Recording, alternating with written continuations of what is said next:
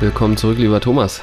Willkommen zurück, lieber Felix, und willkommen zurück, liebe Herde. Uns beschäftigt heute was? China ist heute total abgegangen. Ne? Also chinesische Aktien haben heute durch die Bank weg irgendwie zweistellig zugelegt. Wieso, weshalb, warum? Kannst du es uns sagen? Ja, ganz kurz, ich gehe nochmal schnell hier die Kurse durch. So, ich habe mal ein paar als Beispiel. NIO ähm, hat heute äh, 20% gemacht, JD.com hat heute 32% gemacht, Xiaomi hat heute 17% gemacht, äh, Alibaba, Alibaba Alibaba, lang nicht gefallen der Name hier im Podcast, hat heute 27% gemacht. Ein Investment, wo ich leider raus bin, aber äh, gut, wir sind auch lange wärst, von irgendwelchen Allzeithochs entfernt. Du wärst, du wärst immer noch im Minus, glaube ich, ja, tatsächlich. Ähm, ja, ganz kurz dazu. Also ich konnte jetzt ähm, noch nicht so viel zu den genauen Hintergründen finden. Das Einzige, was ich gefunden habe, ist ein Video von CMC Markets. Ähm, kennen manche von euch vielleicht, ist ein Broker. Und äh, die haben eben auch einen YouTube-Channel, wo sich einer der Kollegen hingesetzt hat und mal erklärt hat, was da passiert ist. Und zwar hat die chinesische Regierung scheinbar angekündigt, äh, einen Kurswechsel vorzunehmen, wenn es um das Thema Bailouts geht. Ne? Also das äh, Modell, was so nach der Finanzkrise 2008 äh, im Westen Schule gemacht hat,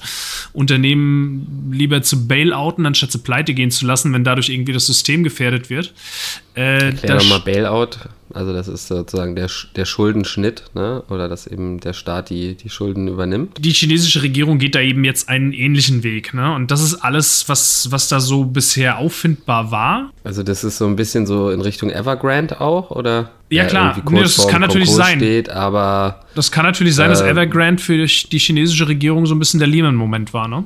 also ich meine, Lehman hat man halt pleite gehen lassen, ne? Und die Gefahr ist natürlich immer, wenn Evergrande jetzt wirklich äh, hops geht, dass dann, sage ich mal, was ähnliches passiert wie eben 2008 das wäre jetzt so ein Indikator, dass man eben sagen könnte, okay, dieser Fall wird nicht passieren, wodurch der chinesische Markt eben deutlich an Risiko verloren hat im Endeffekt. Und äh, das würde dann eine logische Erklärung sein, warum jetzt eben so viele da reinspringen. Und wer hat es anscheinend wieder zuerst gewusst? Der gute Charlie Munger, ja? Der ist ja schon seit einer Weile jetzt ordentlich drin bei Alibaba. Ja, nee, also der, der gesamte Hang Seng Index, ne, das ist also der, der äh, Hongkong Börsenindex, äh, ist heute knapp 10% im Plus gewesen in der Spitze. Und äh, ja, ich meine, was heißt das jetzt? Sollen jetzt alle äh, auf China-Aktien aufspringen, weil da irgendwie die neue, der neue Inflationsschutz begraben liegt und äh, wir uns dort auf große Gewinne freuen können? Weil ich möchte dazu mal ganz kurz noch was anbringen, äh, ein Video von Ray Dalio, was vor ein paar Tagen veröffentlicht wurde. und zwar heißt das Principles for Dealing with the Changing World Order. Mhm. Ähm, das ist ein recht langes Video, es geht 43 Minuten. Wenn ihr die Zeit habt, schaut es euch gerne mal an. Aber im Grunde kann man recht schnell zusammenfassen, worum es da geht. Und zwar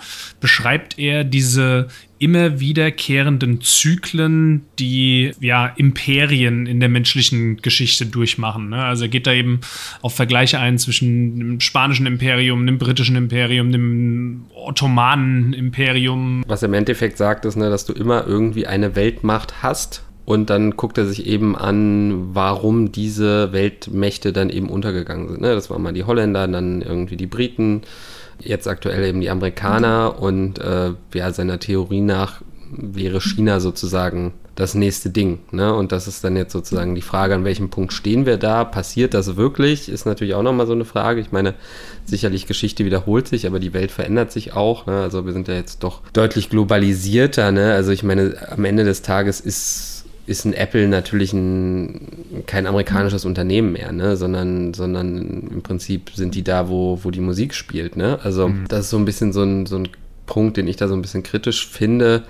Gleichzeitig ist natürlich irgendwie auch so ein bisschen die Frage, wie weit, sage ich mal, muss so ein, so, ein, so, ein, so ein System oder Staatsform eben auch attraktiv für den Rest der Welt sein, dass, dass man dem eben folgt im Moment kann ich mir nicht vorstellen, wieso irgendwie, sage ich mal, die westliche Welt es zulassen sollte, dass äh, der Yen eben die, die Leitwährung wird und so weiter. Ne? Also heißt ja nicht One? Hm, richtig. Yen One. Ist, äh, ja. Worauf ich damit raus wollte, ist, ne, also es, äh, man kann es eben so sehen, dass China die, die nächste Rising World Power ist und äh, ökonomisch irgendwann die USA und den Westen auch mal abhängen könnte. Manche Leute sehen Indizien darin, dass, also Ray Dalio führt ja, führt ja auch so Indikatoren an, wie gut gut es einem Imperium in Anführungsstrichen eben geht oder wie gut es einer Weltmacht geht und wo in diesem mhm. Zyklus sie sich gerade befindet.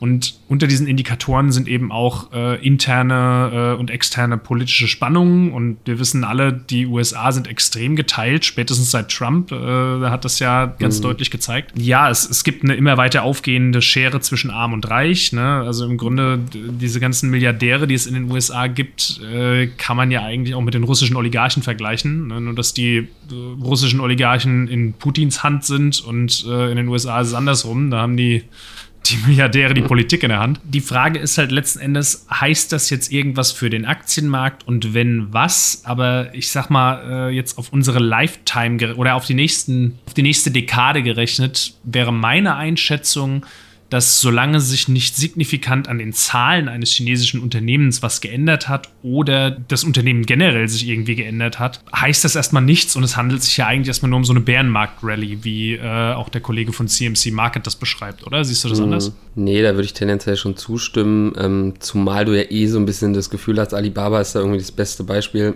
dass sozusagen der Aktienkurs sowieso irgendwie entkoppelt ist von der Unternehmensentwicklung. Ja, du hast ja hm, auch bei Alibaba wieder Top-Zahlen gehabt, Cloud-Geschäft wächst irgendwie um 30 Prozent im Jahr und so weiter. Ja, also das ist sozusagen eher, sag ich mal, der, der, diese politischen äußeren Faktoren, die eben dazu führen, dass die Aktie so verprügelt wird, obwohl das Unternehmen eben an sich einen äh, super Wert hat.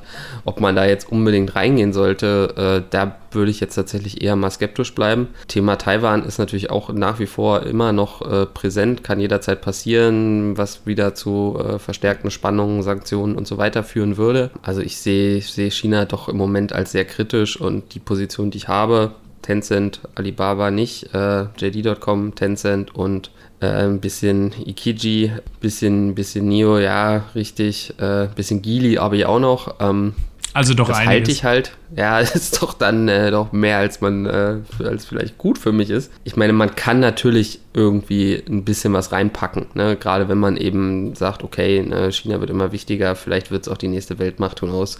Kann es natürlich auch nicht schaden, wenn man da irgendwie mit ein paar Prozenten irgendwie dabei ist. Natürlich hat man es über so einen ETF, äh, Emerging Market sowieso mit drin. Es ist natürlich auch so, dass die politische Ausrichtung sich äh, da jederzeit ändern kann. Ne? Das, das schwankt natürlich irgendwie schon irgendwie stark hin, hin und her. Ne? Und dann äh, wird, wird die Wirtschaft wieder verprügelt und dann gibt es wieder irgendwelche äh, Strafen, die gezahlt werden müssen und so weiter und so weiter. Ne? Also ich sage auch, morgen geht es wieder runter. Also, ja, höchstwahrscheinlich. Ne? Das ist, äh, also das, das, ist ja momentan generell so, dass die, die Märkte täglich äh, krass schwanken, immer basierend auf der Nachrichtenlage. Äh, sehe ich in meinem mm. Depot. Ich, ich mache auch den Fehler, täglich mehrmals reinzugucken. Je nachdem, wenn äh, Zelensky wieder vor der UN irgendeine Rede hält, ja, dann geht das Ding wieder nach oben und äh, wenn Putin das Maul aufmacht, dann geht es wieder runter. Also solange sich da nicht ein klarer Trend abzeichnet, würde ich sagen, einfach erstmal die Füße stillhalten, stoisch weiter Sparpläne ja. laufen lassen und äh, Cost-Averaging betreiben.